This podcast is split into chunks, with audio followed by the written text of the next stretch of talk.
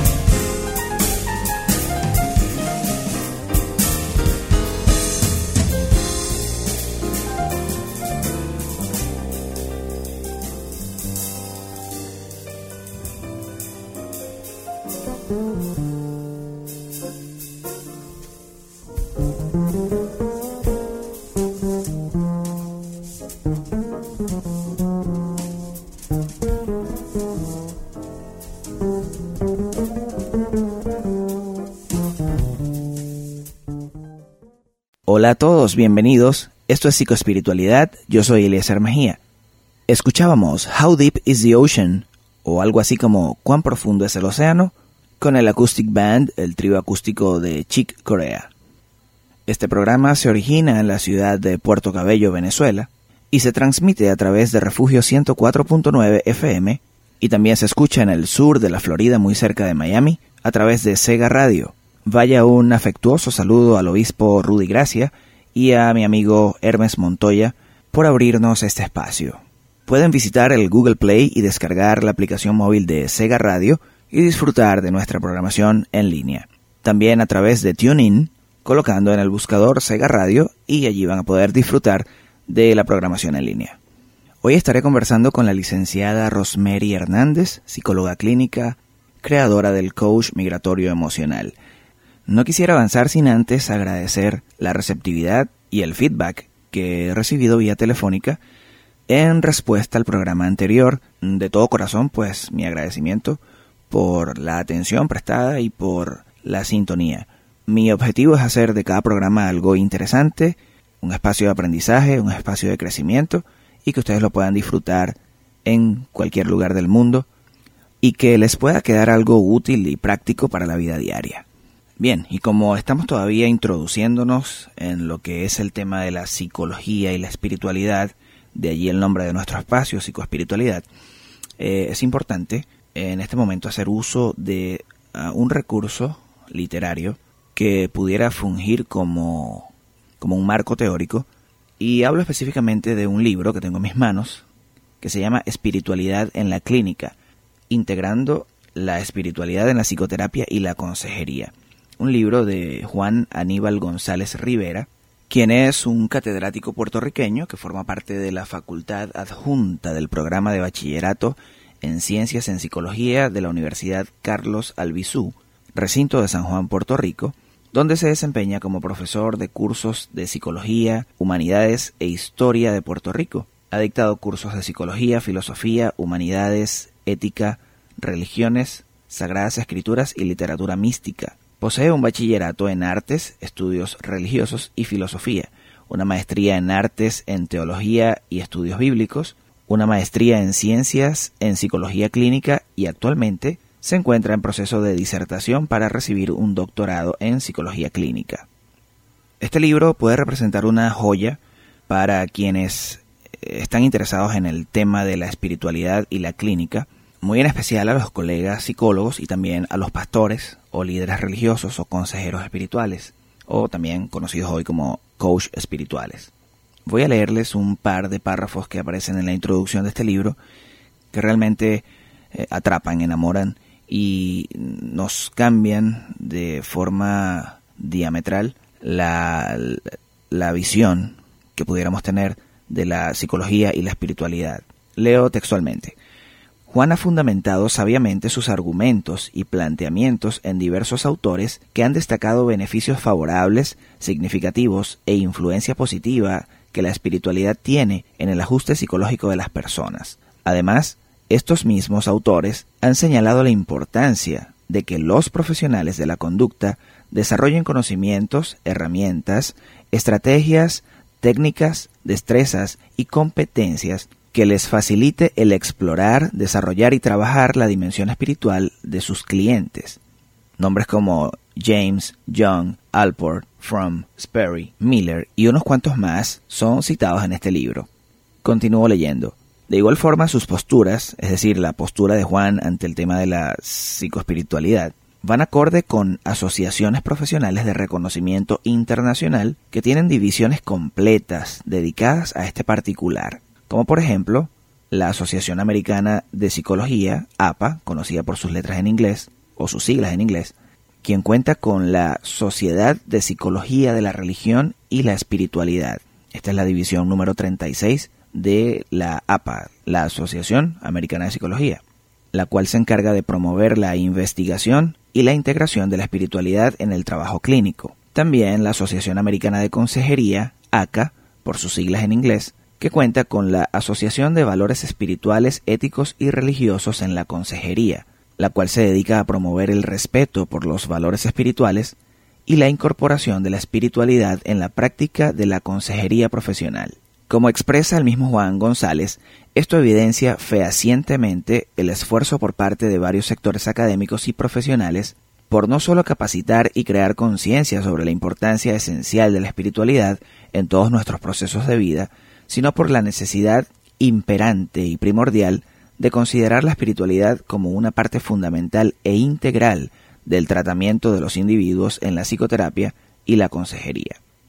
Sobre este particular podemos destacar el gran beneficio evidenciado que la espiritualidad tiene en la salud y el bienestar físico y mental de los individuos. y nos ofrece unos datos um, estadísticos bien interesantes. Dice así, en los últimos años la espiritualidad se ha convertido en algo muy importante en la vida de los seres humanos. Son cada vez más las personas que están incorporando y trabajando la dimensión espiritual en sus vidas cotidianas. Investigaciones y encuestas realizadas al final de la década de los 90 en los Estados Unidos de América indican que el 94% de las personas creen en Dios, que 9 de cada 10 personas oran, que el 97% cree que las oraciones son contestadas y que 2 de cada 5 personas, es decir, el 40%, reportan haber tenido experiencias espirituales que les han cambiado su vida. Otros estudios en la década de los 90 encontraron que el 95% de los americanos creen en Dios y que el 85% creen que la oración personal tiene poderes curativos. El 62% pertenece a alguna organización religiosa y el 60% cree que la religión es muy importante en sus vidas. Estos cambios han influenciado tanto nuestra cultura como la práctica de la psicoterapia, la consejería y el trabajo social clínico. En este contexto, los profesionales de la conducta hemos sido retados a enfrentar las inquietudes espirituales que nos presentan diariamente nuestros clientes o pacientes. Frases como el Señor me dijo, tuve una revelación, quiero hacer la voluntad de Dios, he pecado, entre muchas otras, son cada vez más frecuentes en nuestras intervenciones clínicas. Esto nos obliga a plantearnos responsablemente la posibilidad de incorporar la espiritualidad en los procesos de exploración inicial, avalúos, intervenciones, tratamientos, adiestramientos e investigaciones dentro de nuestra práctica profesional. Voy a dejarlo hasta aquí porque es solamente una pequeña entrada, sin dejar por fuera una frase de Rogers que aparece justo en la introducción, y con esto cierro el libro por hoy. Dice la cita textual, Quizás en la próxima generación de psicólogos más jóvenes es de esperar que libre de prohibiciones y resistencias universitarias pueda haber unos pocos que se arriesguen a investigar la posibilidad de que exista una realidad auténtica que no está abierta a nuestros cinco sentidos, una realidad en la que el presente, pasado y futuro están entremezclados, en la que el espacio no es una barrera y en la que el tiempo ha desaparecido, una realidad que puede percibirse y conocerse solamente cuando somos receptivos pasivamente en vez de cuando estamos activamente resueltos a obtener conocimiento. Este es uno de los desafíos más apasionantes planteados a la psicología, nada más y nada menos que Carl Rogers. Y digo cierro el libro por hoy porque eh, eventualmente estaré citando y compartiendo extractos que darán sustento y sentido teórico a todo lo que tiene que ver con la psicología y la espiritualidad. Un trabajo que he venido haciendo de manera empírica desde hace un par de años y toparme con esta joya, como ya lo he catalogado, ha sido un aliciente, una manera muy interesante de corroborar lo que ya de alguna manera u otra había estado practicando. Hago esta salvedad recordando que en el programa anterior estuvimos tratando de desmitificar un poco los paradigmas que la gente pudiera tener con relación al, a estos temas de la psicología y la espiritualidad, pero definitivamente hay, hay muchas más similitudes, muchas más coincidencias que soportan esta idea de integración clínica.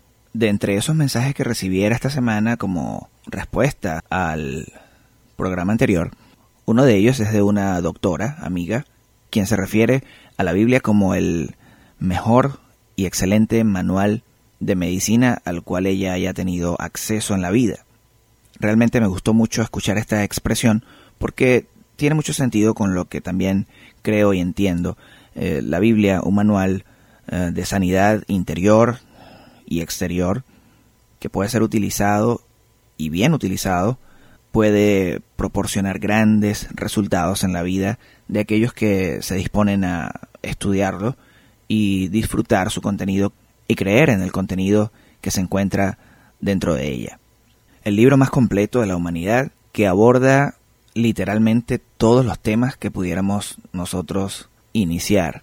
Cualquier conversación que usted tenga va a encontrar siempre una referencia bíblica para ese tema del cual se esté conversando. Hoy, por ejemplo, quiero citar el libro de Éxodo, ya que en minutos vamos a hablar con la licenciada Rosemary Hernández sobre algunos asuntos de migración, la mochila emocional y varias cosas. Pero quiero citar a Éxodo capítulo 33, si tienen una Biblia en casa o en su teléfono lo pueden revisar. Voy a leer la traducción en lenguaje actual, que es mi favorita, muy fácil de comprender, de digerir, y la recomiendo para quienes quieren iniciarse en el estudio o en la lectura de la Biblia. Traducción en lenguaje actual, Éxodo capítulo 33 nos muestra o nos relata una conversación que tuvo Moisés con Dios. El versículo 12 dice, Moisés le dijo a Dios, tú me ordenaste guiar a este pueblo, pero no me dijiste quién me acompañaría a hacerlo. También me dijiste que me amas y que confías en mí. Si eso es verdad, dime qué piensas hacer para que yo también llegue a amarte y tú sigas confiando en mí. No olvides que este pueblo es tuyo y no mío. Dios le contestó, Yo mismo voy a acompañarte y te haré estar tranquilo. Moisés le dijo, Si no vas a acompañarnos, no nos pidas que salgamos de aquí, acompáñanos y seremos diferentes de los otros pueblos de esta tierra. ¿Cómo van a saber los israelitas que tú confías en mí si no vienes con nosotros? Dios le respondió, Está bien, voy a acompañarlos porque realmente te amo y confío en ti. Esto es un pasaje muy conocido por muchos y de allí podemos extraer una idea que también se ha vuelto poesía, algo así como florece en el lugar en el que estás. Pero este pasaje bíblico nos revela la importancia o la necesidad de estar con Dios o de que Dios te acompañe al lugar donde planees ir o si Él te envía a algún lugar en particular y tienes la confianza en saber que Dios te mandó a ir a tal lugar, pues que Él irá contigo. El libro de Éxodo, un libro que habla completamente de la migración y el movimiento que pudiera tener el pueblo de Dios por largos años a través de diferentes lugares, es una muestra de lo que quizá hoy en día las personas están haciendo, moviéndose de un lugar a otro con la intencionalidad de obtener o conseguir un mejor estilo de vida, una mejora económica, seguridad social o cualquier otro tipo de beneficio que, según ellos entiendan, se puede obtener en ciertos lugares. Esto se respeta completamente y pues es, es, evidente que hay lugares que quizá económicamente son mejores que otros, eh, el clima quizá en, algunos lugares es mejor que en otros, el, el gentilicio, la cultura, tantas cosas que son diferentes de un lugar y otro que las personas pueden eh, desear pues moverse y experimentar, conocer, viajar. Eh, está bien, no, no, no hay ningún problema en esto.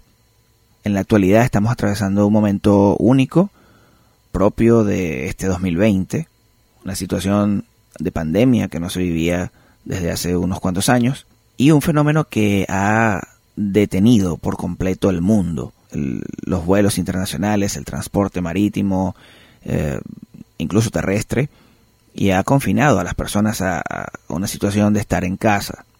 Todo esto se ha convertido en, en un tema que psicológicamente tiene sus implicaciones. Y para hablar de este tema he querido invitar a una profesora, que más que profesora, una buena amiga, alguien que dejó muy buenos recuerdos en mi vida universitaria, siempre con una buena actitud, una sonrisa y dando lo mejor de sí en cada momento mientras estuvo acá en Venezuela. Aún lo sigue haciendo, pero esta vez desde Chile, y para mí es un inmenso placer y un honor tener conmigo en este programa a Rosemary Hernández, como dije anteriormente, psicóloga clínica con más de una década de experiencia, creadora de coach migratorio emocional, magíster en orientación de la conducta, una especialización en terapia familiar, vasta experiencia en atención clínica, docencia e investigación universitaria. Rosemary es trainer y coach motivacional y trabaja en el abordaje para la orientación, prevención y detención del uso y o abuso de drogas. Me voy a referir a ella como la profe o profesora por el cariño y el respeto que siento hacia quienes me han formado como psicólogo. En cierta ocasión, otro amigo y excelente profesor compartíamos juntos y me dijo, edita ya mi contacto en tu teléfono, quítale eso de profesor y déjale solamente mi nombre, Fray Martínez. Ya no soy tu profesor, somos colegas. Sin embargo, me gusta mantener esa línea de honra y de respeto a quienes ya han transitado este camino primero que yo y tienen experiencia y tienen mucho que dar y aunque yo tenga algo que ofrecer, ellos seguirán siendo mis profesores, así que así que por eso me refiero a ellos como los profes. Si ustedes son de esas personas interactivas y ya quieren ir conociendo a Rosemary Hernández, voy a adelantarles un poco sus redes sociales y cómo la pueden ubicar, aunque ella al final también nos va a dar sus contactos, pero la pueden encontrar en Instagram como Rosemary Hernández, así como suena Rosemary con Y, su cuenta personal. También la pueden encontrar como Gotas de Bienestar en Chile, todo corrido, arroba Gotas de Bienestar en Chile en Instagram. Ella también es conductora de un programa radial que se llama Conectando Emociones, y lo pueden seguir a través de arroba Conectados Contigo Radio.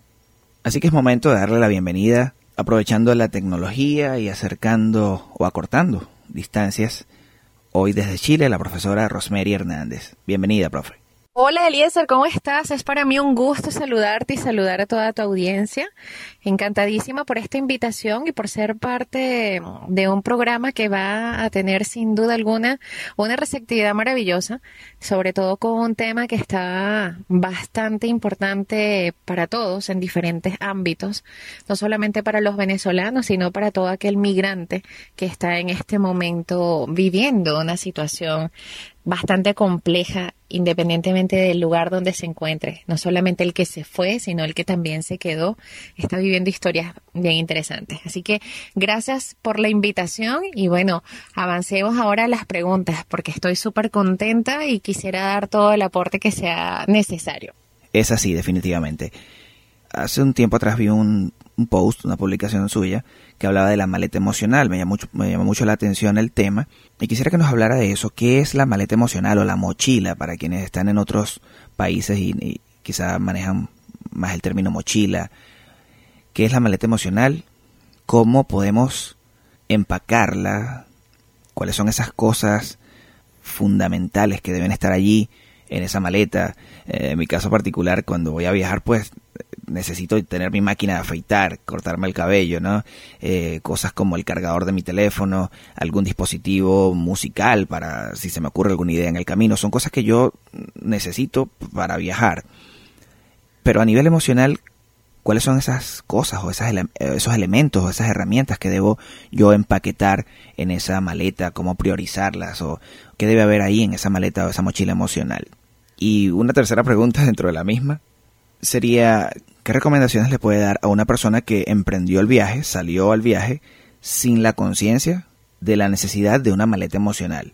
Es decir, me voy porque, porque el país está mal o porque quiero buscar o porque quiero perseguir un sueño, pero no hizo conciencia de la necesidad de esta maleta emocional, que me parece un tema muy, muy bonito, muy interesante, y ahora está fuera de, de, su país de origen, lejos de su familia, de su entorno, de su vida, y está atravesando pues las dificultades de no tener esas herramientas emocionales necesarias para emprender el viaje o cambiar de destino. Ok, vamos con esta pregunta que está bastante compleja, o mejor dicho, bastante eh, completa. Vamos a hablar primero de la maleta emocional para definirla como aquello que justamente tiene que ver con la migración real.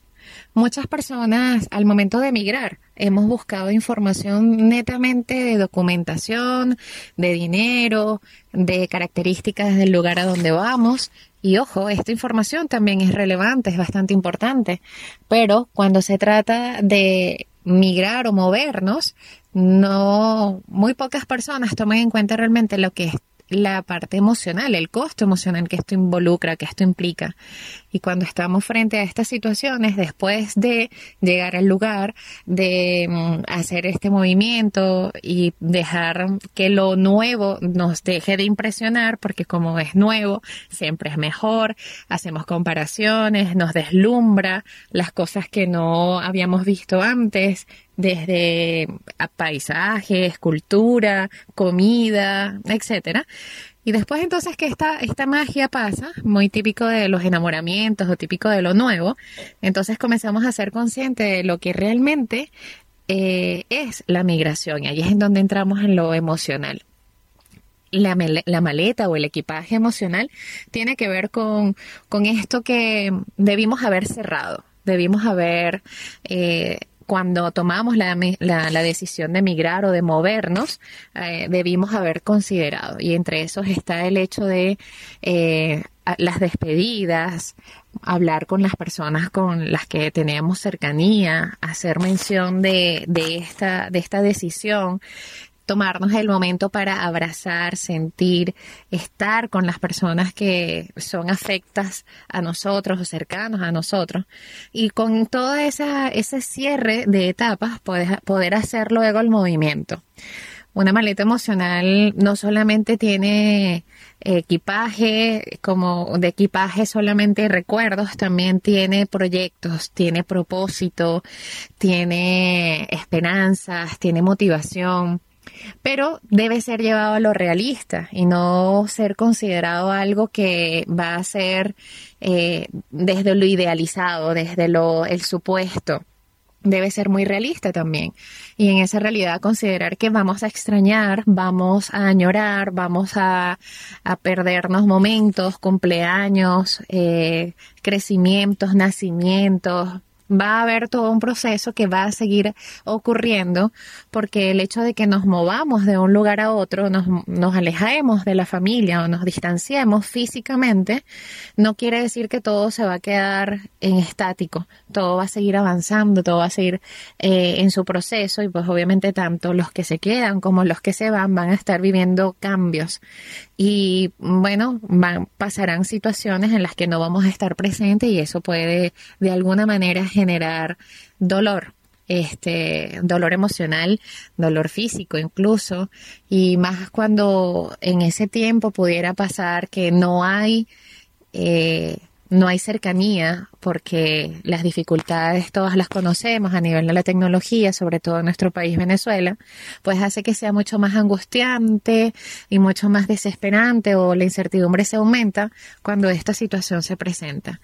Y quienes toman esta decisión de emigrar y no hacen este equipaje emocional, tanto de las emociones de cierre como de las emociones de apertura, pues entonces va a ser mucho más complejo lograr un proceso de adaptación, porque cuando llegan a donde lleguen van a tener un pie a un lado y un pie en el otro. Incluso en varios de mis talleres dictados en, en, pro del coach migratorio emocional que he creado y que he diseñado con base a la experiencia, eh, no solamente mía, sino de, los, de las personas a quienes he atendido, pues justamente me doy cuenta que cuando se llega al duelo migratorio real, y es cuando entramos en contacto con la emoción, eh, me doy cuenta que en ese momento la gente realmente hace un, eh, quita, abre las maletas y, y desempaca esto es algo interesante. Cuando en los talleres estoy conversando sobre el equipaje y la maleta emocional, las personas les hago la pregunta, ¿cuántos de los que están aquí presentes todavía tienen su equipaje metido en una maleta? ¿Cuántos todavía han llegado a un apartamento nuevo, una casa nueva, una habitación nueva, un espacio nuevo y aún guardan una maleta con ropa por si acaso en algún momento algo pasa y me toca regresar? Muchas personas levantan la mano y muchas personas hacen consciente en ese momento de que la maleta no la han desempacado. Y eso es como mudarte y después de, no sé, 10 años o quizás más, es cuando por fin desempacas la última caja. Y allí es cuando realmente has llegado. A estas personas que hacen estos movimientos y no han desempacado o aún guardan ese equipaje y no han terminado de llegar, yo a ellos lo primero que les pido es que hagan eso, que se den cuenta de que hay un equipaje físico y un equipaje emocional. Y en el equipaje emocional puede estar justamente los, los besos y los abrazos que no di, las despedidas que no, no cumplí, los procesos que dejé abiertos en el lugar que, de donde vengo. Y, y eso afecta, afecta sin duda alguna porque no me deja avanzar, me mantiene todavía avanzando pero mirando hacia atrás. Y por eso es súper importante reconocer esas maletas, reconocer ese equipaje, pero más que eso, darnos cuenta de dónde quiero o hasta dónde quiero llevarme con ese equipaje. Wow, qué interesante sobre todo esta parte final, de eso, de esa maletica que dejas todavía como por si acaso me, me devuelvo o si algo pasa, porque a veces se hace como un experimento, ¿no? A la deriva, algo como vamos a ver qué pasa, vamos a ver qué sale. Sobre todo cuando las personas salen eh, sin propósito, como usted bien lo mencionaba, sino que salen como desesperados por la situación o por cualquier otro motivo y no hay una planificación previa. Entonces, creo que ahí es donde se, complican las cosas y esa maletica se queda como en stand-by esperando cualquier cosa. Muy interesante todo esto. Y, y ahora hablando de, del, de ese duelo migratorio, ¿cómo afrontarlo? Porque se ha hablado mucho de, pues ya, ya tenemos las herramientas y conocemos eh, de alguna manera u otra eh, a través de los manuales de, de, psicología, de los libros de, del DSM-5 en este caso, y de todas las técnicas psicoterapéuticas, cómo podemos manejar un, duelo Ah, físico, la pérdida de un ser querido, la muerte, o, o de algún otro, o algún otro tipo de duelo. Pero en este caso estamos hablando de un duelo migratorio. ¿Cómo podemos afrontar o manejar eso que usted menciona como duelo migratorio? Eliezer, justo hablar de el duelo migratorio lo mencionaba o lo adelantaba un poco en la pregunta anterior, pero ¿cómo manejarlo? Yo quisiera más bien cambiar la pregunta por cómo gestionarlo. ¿Cómo gestionar el duelo migratorio? Porque estoy en una campaña abierta y activa de hacer un, un, cambio de conceptos. Nos estamos acostumbrando a hablar de control de emociones, pero antes de controlarlas hay que conocerlas y para después de conocerlas mejor gestionarlas. El control suena como tener un panel de control y tener, eh, como en esta película, intensamente. Sí. Tener un panel de control en donde cada una de las emociones tiene un turno y, y como que pareciera que es con nada más tocar una tecla la suprimes o la activas prefiero hacerle un llamado a todos que en lugar de controlar, pues gestionen sus emociones, primero las conozcan y luego las gestionen, pero sobre todo las conozcan y las vivan, las permitan fluir, las permitan drenar. Porque hablar de esto eh, ¿Y por qué hago esta introducción? Pues porque el duelo migratorio tiene que ver con una de las emociones que socialmente menos nos han permitido expresar, y es la tristeza desde que estamos muy pequeños, está un constante de ruido con respecto al llanto. Cuando un niño llora, enseguida quienes están alrededor de ese niño quieren hacer que se calle de manera inmediata. Y es haciendo que lo que sea necesario. Dale comida, se está llorando porque tiene hambre, tiene, está llorando porque tiene un cólico, está llorando porque tienes que cargarlo, pero a silencio, más allá de la necesidad de cubrir lo que ese bebé pudiera estar necesitando es la necesidad del otro que está presente porque le angustia escuchar al otro llorar. Después vamos creciendo y el llanto ya después no debe ser muy escandaloso. Es más, que no te vean llorar porque en nuestra crianza judeocristiana, eh, de manera global, el llanto está representado al dolor. Entonces es como a las niñas nos dicen que no lloremos porque nos vemos feas, nos vamos a poner feas. Si los niños lloran, entonces son malos niños. Eh, o también un clásico para los niños, ese que dice los hombres no lloran. Sí, mm, hay todo un tema alrededor del llanto, ¿no? Y entonces te das cuenta que no solamente estamos no expresándolo, sino que en la medida que vamos creciendo la vamos suprimiendo. Y el duelo migratorio nos conecta con la tristeza con la pérdida, con el no tener, con la ausencia, la carencia, el extrañar, el añorar. Y mm, puedo confirmar, una vez más, desde el coach migratorio emocional, que esto no pasa tan fácilmente o no pasa tan rápido. Muchas personas que he tenido en consulta, que a este momento suman más de mil, están viviendo o han vivido un duelo migratorio que no ocurre en los primeros meses ni en los primeros dos años, sino después de estos. He tenido en consulta a personas que después de cinco años de haber llegado al país donde están, donde residen, o después de dos o tres migraciones, es cuando realmente hacen contacto con el duelo migratorio real. Y es bien interesante reconocer que en esas historias la persona llega a este duelo porque ya no hay más nada en que ocuparse ¿Cómo gestionamos el duelo migratorio?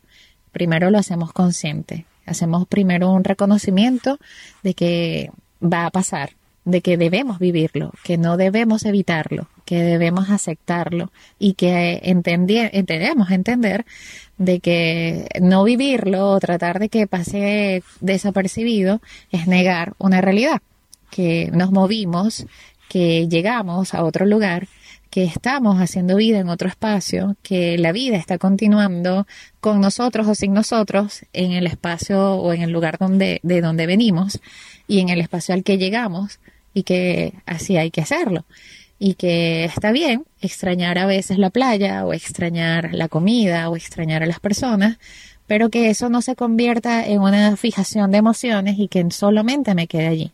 El duelo migratorio tiene unos procesos bien complejos, porque a diferencia de un duelo normal, eh, las etapas que conocemos del duelo, que son desde la, la negación, a la rabia, la tristeza y por último la negociación y la aceptación, no pasan de esa manera en el duelo migratorio. Incluso ahí se le agregan el duelo cultural, el duelo del idioma, el, otros tipos de duelos dentro del mismo duelo migratorio. Puede incluso heredarse, puede ser transgeneracional. O, entonces es un, es un es complejo hablar del duelo migratorio así tan por encima porque implica mucho. Si en mi familia hay historias de migraciones, por ejemplo en Venezuela, todas las historias de familias extranjeras vienen de un duelo migratorio y nacemos con un extrañar, una eh, de una añoranza de un lugar que no conocemos, pero que es, es la tierra de mis padres. Y eso lo hemos escuchado, lo llegamos a escuchar entre nuestras amistades que eran, que eran hijos de extranjeros.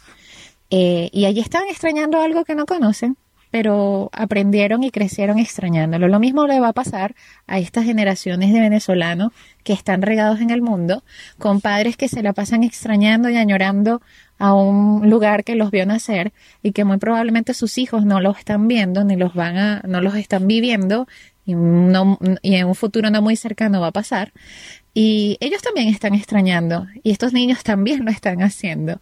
Entonces, pues eso, el duelo migratorio lo primero que tenemos que hacer es reconocerlo, saber qué va a pasar, qué va a ocurrir y que es parte de lo que quizás no estamos haciendo consciente ahora, pero que cuando lo hagamos debemos ser amables y compasivos con nosotros mismos para vivirlo y comprenderlo. Claro, claro. Muy interesante todo esto.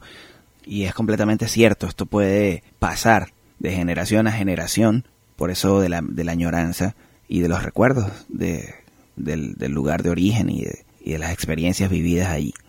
Hablando de esto, de estar lejos de tu lugar de origen, ¿qué podría decirle a las personas que en este momento histórico se encuentran lejos de su país? Esa gente que, que a finales del año pasado quizás estuvo en viajes de negocios o visitando a la familia o simplemente de vacaciones, de paseo.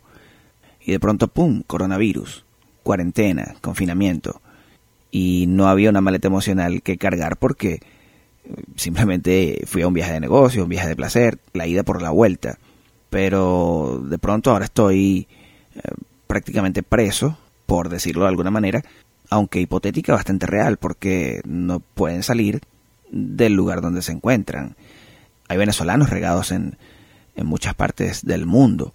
Hay norteamericanos, hay colombianos, hay peruanos, hay alemanes, españoles, argentinos, qué sé yo, gente de todos los países que, que estaban fuera de su lugar de origen y ahora están en esta, en esta condición. ¿Qué podemos hacer? ¿Qué, ¿Qué le podemos recomendar? ¿Qué podemos decir? ¿Y cómo pueden manejarse emocionalmente en este momento? Wow, esta tercera pregunta está bastante fuerte, porque estamos viendo una situación actual bien compleja, está tocando algo que es una realidad que no esperábamos. Pero bueno, vamos a hablar de escenarios diferentes. Por ejemplo, alguien que, que se quedó atrapado eh, en su país de origen y no estaba preparado para que eso pasara, es muy probable que mm, esté sintiendo de alguna manera alivio si se siente cómodo en el lugar donde está, sea de sus familiares, sea que está en su casa. Puede que al inicio puede haya manejado frustración, pero luego va a comenzar a sentir alivio por toda una realidad que hoy estamos escuchando de compatriotas venezolanos, compañeros, hermanos que están pasándola bastante mal porque esta condición de cuarentena mundial, de pandemia, está afectando trabajos, está afectando estilos y calidades de vida y no se no está permitiendo que se cumpla el famoso sueño migratorio. Eh, hablo, por ejemplo, de los venezolanos que están acá en Chile, que es el lugar en donde vivo y conozco más de cerca estas realidades. Y hay más de 400 en este momento de, de, personas, de venezolanos, entre niños, mujeres, mujeres embarazadas, hombres, chicos, adolescentes, que están frente a la embajada desde hace ya varios días y están solicitando el regreso a Venezuela, pidiendo un vuelo humanitario, como lo han llamado, porque están pasándola bastante mal. Muchos quedaron sin empleo, muchos migraron de forma ilegal, llegaron a, acá a Chile por los, los, caminos verdes, como nosotros le decimos, y no tienen un estatus migratorio legal y eso los está haciendo mucho más difícil poder recibir ayuda de algún tipo, ser visibilizados con algún tipo de ayuda que se están ofreciendo. Y hablo de Chile, pero también está pasando en Colombia, en Ecuador, en Estados Unidos, en, en diferentes partes del mundo, en donde, hablando de nosotros los venezolanos, eh, están viviéndola bastante mal. Entonces, a ese escenario o en ese escenario de el, venezolano que llegó a, Venezuela de visita en diciembre o de visita en días previos de cuarentena con cierre de frontera, es muy probable que esté pensando, uff, qué alivio, estoy en mi casa. Pero aquel que lo hizo tenía un trabajo, estaba estable y no pudo regresar a su país de origen o al país de donde reside, perdón, es muy probable que esté pasándola bastante mal, esté frustrado, esté incómodo, esté sintiendo que no era lo que esperaba y que esto que está pasando le esté mm, coartando las posibilidades de lo que ya había alcanzado. En ese, en ese, en ese, en esa posición conozco a algunas personas a las que estaba atendiendo acá en Chile y mm, fueron a Venezuela con vacaciones de, de, la empresa, del sitio donde trabajan, aprovechando sus vacaciones, fueron a pasar unos días en Venezuela y se quedaron allá. Eh, pero esto, uno de ellos fue por decisión propia. Él no quiso retornar, aun cuando se ha estado dando oportunidades para el retorno. Eh, acá en Chile al menos está la posibilidad de que la, de que la persona esté en el lugar donde esté, pueda regresar siempre y cuando tenga este, esta visa de residente o una visa en trámite que indique que estás acá y si tienes un trabajo, pues más todavía. Bueno, eh, eso como escenarios no tan, no tan positivos y en el, y en el, en el mejor de los casos, el primer escenario que comentaba de esta persona que logra quedarse en un espacio donde va a estar tranquila. Supongamos que esta persona se fue en, otro escenario, se fue, no sé, de paseo a Europa y se quedó en Europa y no pudo salir más y se quedó en la casa de sus amistades o de, familiares, que también conozco casos de este tipo. Y mm, cuando se, bueno, nada, se quedaron y les ha tocado dar frente a reinventarse en donde están para poder aportar comida, para aportar, aportar dinero al sitio donde se están quedando. Y a esto lo que más hay es una palabra que engloba cualquiera de estos escenarios. Resiliencia, reinvención, optimismo.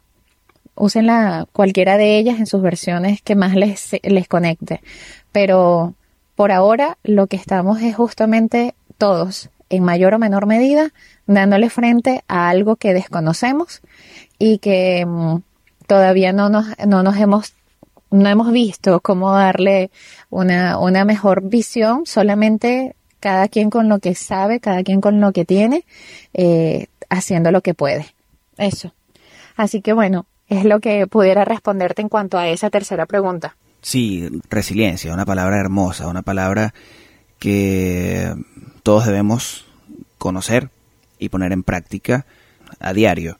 Más o menos lo que esta palabra quiere decir es eh, sobreponerte a las dificultades de la vida, ser fuerte, aguantar, en, buen venezolano aguantar la pela eh, y, seguir adelante con la mejor actitud, con la mejor de las intenciones. Y bueno, me parece una excelente recomendación realmente porque ah, sencillamente no hay de otra. Y la resiliencia es la que podrá o es la que va a permitir la, la espera y el desarrollo final de todo este eh, evento que, bueno, de seguro y esperamos que sea pronto que ya llegue a su fin pues todo este periodo. Profe, gracias por su tiempo, que sé que está bastante ocupado. Eh, ha estado, la he estado siguiendo a través de las redes en todo lo que hace y, de verdad que sí, sé que está bastante ocupada. Pero gracias por regalarnos estos minutos, estas, estas gotas de bienestar, tanto para Chile como para Venezuela y el resto del mundo, a través de los diferentes dispositivos y, la, y las plataformas digitales donde pueda sonar eh, psicoespiritualidad. Ha sido un verdadero honor poder conversar estos minutos con usted y traer toda esta información, ponerla en las manos de nuestros oyentes. Quisiera que por favor nos proporcione la información para seguirla en redes sociales de manera correcta, escuchar su programa de radio y seguir todas las actividades y la agenda que usted maneja eh, actualmente en Chile. Ya para despedirme, quiero darte las gracias por la invitación, quiero darte las gracias por el espacio y por haberme tomado en cuenta para esta entrevista. Para mí de verdad es un honor y me siento muy agradecida. En gratitud por este espacio. Eh, quiero invitarlos a todos los que nos escuchan, que me pueden seguir por las redes, tanto en Facebook como en Instagram, como arroba gotas de bienestar en Chile. También tengo un programa de radio donde pueden acceder y escucharme a través de la página www.conectadoscontigoradio.com. Y también tengo un canal en YouTube que quienes pueden, quienes deseen pueden ingresar a él. Se llama Minutos de Bienestar con la psicóloga Rosemary Hernández, con psic.rosemary Hernández. Quedo totalmente a la disposición para cualquier duda o consulta y súper agradecida una vez más. Espero que esto sea la primera de las invitaciones que podamos entonces compartir. Que estés muy bien, Eliezer. Gracias, gracias, profe. Desde luego que sí. Esta es la primera y esperamos otras más. Un gran abrazo a la distancia para usted, deseándole siempre para bienes y muchos éxitos en todo lo que se proponga hacer. Realmente es un ejemplo a seguir de quienes hacen las cosas bien y se planifican en la vida. De verdad la admiro y la respeto y ojalá la vida nos permita volvernos a ver en algún momento. Y quiero cerrar leyendo el Salmo 121. Este salmo, este salmo recuerdo fue el primero que aprendí de memoria cuando era niño. Y es muy interesante, la versión de Reina Valera dice, Alzaré mis ojos a los montes, ¿de dónde vendrá mi socorro? Mi socorro viene de Jehová que hizo los cielos y la tierra. No dará tu pie al resbaladero, ni se dormirá el que te guarda. He aquí no se adormecerá ni dormirá el que guarda a Israel. Jehová es tu guardador, Jehová es tu sombra a tu mano derecha. El sol no te fatigará de día ni la luna de noche. Jehová te guardará de todo mal. Él guardará tu alma. Jehová guardará tu salida y tu entrada desde ahora y para siempre. Amén. Hablando de migraciones, hablando de gente que está fuera de su país de origen, les dejamos este regalo, este hermoso salmo, que habla de la protección y la compañía de Dios para con nosotros en cualquier lugar donde estemos. Es el deseo de Dios y es mi deseo también que su salida y su entrada, su viaje de ida y su viaje de vuelta, estén protegidos y guardados por Él. Mi mayor deseo es que hayan podido disfrutar de esta hora de programación, que hayan aprendido algo nuevo y que hayan podido también encontrar el apoyo psicológico y espiritual que tanto necesitamos hoy en día. Gracias por regalarse este tiempo y también por regalarme a mí y a la profesora Rosemary la oportunidad de acompañarlos. Será hasta una nueva sesión, un nuevo encuentro, la próxima semana. Un abrazo virtual y reciban miles de bendiciones. Si necesitas ayuda psicológica profesional y estás en Venezuela, llama o escribe al número 0412 748 2031 y fuera de Venezuela más 58 412 748 2031 y contacta a Eliezer Mejía. Pide una cita en línea o presencial con anticipación. Gracias por estar en sintonía y no olvides seguirnos en Instagram arroba psicoespiritualidad arroba Eliezer Mejía y arroba UDETIPC.